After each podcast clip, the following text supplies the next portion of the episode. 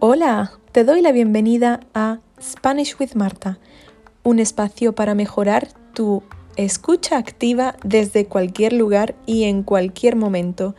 Aquí podrás disfrutar de un poquito de todo, contenido cultural, gramática y expresiones de nivel intermedio y avanzado para que puedas incorporarlas a tu día a día. ¡Feliz escucha!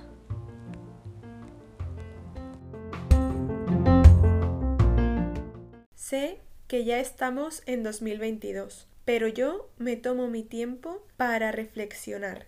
Y hoy vengo a hablar sobre el juego del calamar. Sí, la serie. Esta serie surcoreana que se ha convertido en una mina de oro para Netflix. Y ya la han visto pues millones y millones de personas. Incluso mi tía, que no sabe lo que es Netflix siquiera. Le pregunté y no sé cómo me dijo que la vio y se enganchó. Engancharse significa volverse adicto a algo. La vio obligada por sí misma solo para ver de qué se trataba lo que sus niños jugaban en el recreo. El recreo significa la hora de ocio, cuando los niños van al patio a tener su pausa o break para jugar. Ella es maestra. Me comentó que utilizaban la violencia y literalmente me dijo que al niño o niña que perdía en dicho juego, pues le daban una paliza. Darle una paliza a alguien quiere decir golpear con las manos. Se trata de una serie en la que hay violencia física, pero hay más violencia psicológica.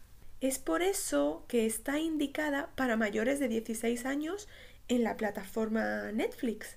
Yo, reflexionando y echando la vista atrás, pienso que la generación Z o, los nativos digitales no saben hacer un buen uso de la tecnología. Al menos un niño de entre 5 o 10 años no tiene capacidad crítica, desde luego es un poco la responsabilidad de los padres, pero ahí no he venido hoy a meterme.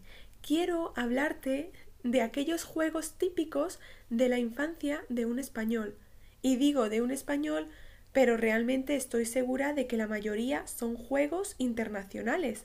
Pero claro, voy a mencionar el nombre de cada juego en español y me gustaría que me comentaras en el blog cómo se llaman en tu país y si existen también. Es interesante cómo ha cambiado la vida, para bien y para mal, pero en su mayoría para bien, desde que la tecnología está con nosotros. Quiero decir, ahora los videojuegos destacan más que los juegos tradicionales de recreo o de clase de educación física o incluso de campamento de verano. Y a mí eso me da un poco de pena y nostalgia a su vez. Y por supuesto, no defiendo para nada banalizar o normalizar el comportamiento que algunas películas o series produce en los menores. De hecho, como acabo de decir, me da bastante lástima. Se ha perdido la inocencia del ser humano, algo que ya hemos perdido y no volverá porque no volverá. Cuando hay algo por lo que luchar, la inocencia del ser humano se corrompe. Y esto pues es lo que sucede con el juego del calamar. El objetivo de estos juegos no es más que fomentar la interacción entre todos los niños con actividades diferentes a las que están acostumbrados en su rutina diaria y la colaboración, etc. Por ejemplo, el juego del tulipán. Tulipán, se llama así. Este juego es como el típico del pilla-pilla, pilla-pilla, pero con un añadido. Por eso se llama tulipán. Básicamente, primero se elige a alguien, una persona, quien la liga, la liga. Ligarla significa quedarla, es decir, ser el que tiene que capturar al resto de compañeros esa persona la liga. ¿Quién la liga? Vale, tú la ligas, él la liga, yo la ligo. Tienen que correr para escapar de esa persona, pero si esa persona se acerca mucho, pueden decir la palabra tulipán o tuli y quedarse quietos, es decir, sin moverse, con las piernas abiertas y los brazos abiertos en forma de cruz. Cuando un compañero pasa por debajo de sus piernas, estas personas que tenían sus piernas y sus brazos abiertos tienen que dejar de hacerlo y tienen que dejar de ser tulipanes y ya estarían fuera de juego. La partida termina cuando todos son capturados, el que la liga gana, o bien, o bien queda alguien que no esté en tulipán. Este juego fomenta muchísimo la dinámica de la interacción y la colaboración. Luego, uno de mis juegos favoritos de la infancia es el pañuelo. Aquí hay dos equipos con el mismo número de personas y estos equipos se enfrentan, son contrincantes. Aquí, por lo tanto, no hay alguien que la liga, que la liga. Aquí hay un juez o una persona extra que sostiene el pañuelo en su mano y a una distancia alineada con su frente, digamos, pues cuando dice un número aleatorio, un número al azar, dos jugadores de cada equipo que tienen, eh, tienen que correr básicamente, que los que tengan ese mismo número tienen que correr para atrapar el pañuelo. La persona que lo atrapa antes, si consigue llegar a su casa, es decir, la base donde está el resto de su propio equipo, ha ganado un punto, pero si por el contrario la persona que se enfrentaba a él o ella lo consigue atrapar a él o ella, esta persona que tiene el pañuelo, pues este conseguiría, conseguiría el punto. Luego, el escondite. Este todo el mundo lo conoce. En inglés se llama hide and seek. El escondite, porque viene del verbo esconderse. Se trata de que una persona la liga. Aquí sí lo decimos, la liga. Y pues quien la liga tiene que contar hasta 10 o 20 con los ojos cerrados. Y luego pues buscar a las personas y decir te pillé o te he pillado. El verbo pillar significa atrapar, coger, agarrar. Es por eso que el pilla-pilla, la versión antigua del tulipán, hace honor a su nombre, el pilla-pilla. Se trata de atrapar a la gente. Y luego tenemos el escondite inglés. Este juego me hace muchísima gracia. Bueno, el nombre del juego me hace muchísima gracia ahora que lo pienso. No sé por qué es inglés, por qué lo llamamos así. El escondite inglés. Este aparece también en el juego del calamar, con la muñeca esa gigante que se llama luz roja, luz verde, creo. Lo llamaban así. Green, green light, red light. Se trata de lo mismo. Una persona la liga o la queda y cuenta enfrente de una pared con los ojos cerrados. Y luego se da la vuelta, es decir, se voltea y tiene que observar bien que todos los otros participantes estén quietos, que no se muevan.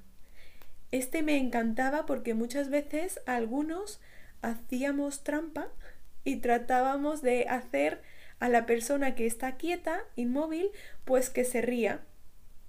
Hacerlos reír para que se les mueva el cuerpo y así pues pierden la partida. La partida significa la ronda.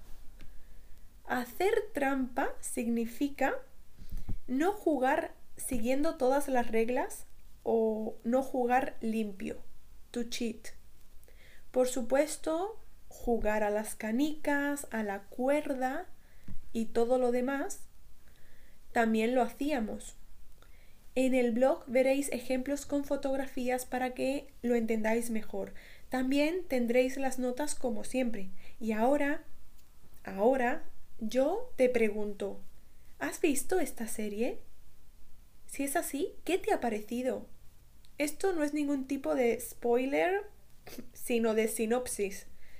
Por si no la has visto, pues trata de mm, unas 400 personas o más que tienen necesidades económicas debido a deudas y otras situaciones familiares, desahucios, etc., participarán en un juego cuyo premio es no sé cuántos millones de euros, no sé, una locura, es que ni me acuerdo. Es un premio millonario. Los que pierden serán asesinados a sangre fría. Es una serie súper despiadada y sangrienta. Así es como la voy a definir yo. Pero me gustó. Creo que está muy bien hecha y por supuesto apropiada solo para menores de 16 años. No, perdón, para mayores de para mayores es apropiada para mayores de 16 años. Ahora dime, ¿qué serías capaz de hacer si te jugaras 45.600 millones de wons? Creo que se pronuncia así, que son alrededor de 330.000 330, perdón, millones de euros, 330 aproximadamente millones de euros, que lo acabo de mirar. Ese era el premio, el premio gordo de, de la serie. ¿Qué serías capaz de hacer si te jugaras 330 millones de euros? Estoy utilizando un caso de hipótesis que espero que en tu caso sea muy poco probable. Por eso he utilizado después de la matriz con sí más imperfecto de subjuntivo, sí más imperfecto de subjuntivo, si te jugaras, jugaras, y el condicional, añadiéndole el sufijo ia, ias, serías, serías capaz de? Se trata en realidad de una pregunta muy difícil de contestar porque está lleno, estar lleno mm, de deudas, estar lleno de deudas no es algo que te puedas imaginar, sino que sucede y una vez que te veas en esa situación, ya decides. Hay quien puede llegar a matar, robar, prostituirse, engañar. Quien no vive experiencias así, pues como por ejemplo es mi caso, puede pensar que se trata de una exageración. Pero no es así. Esta serie lo enfoca muy bien. El ser humano puede sacar sus peores instintos por recobrar dinero.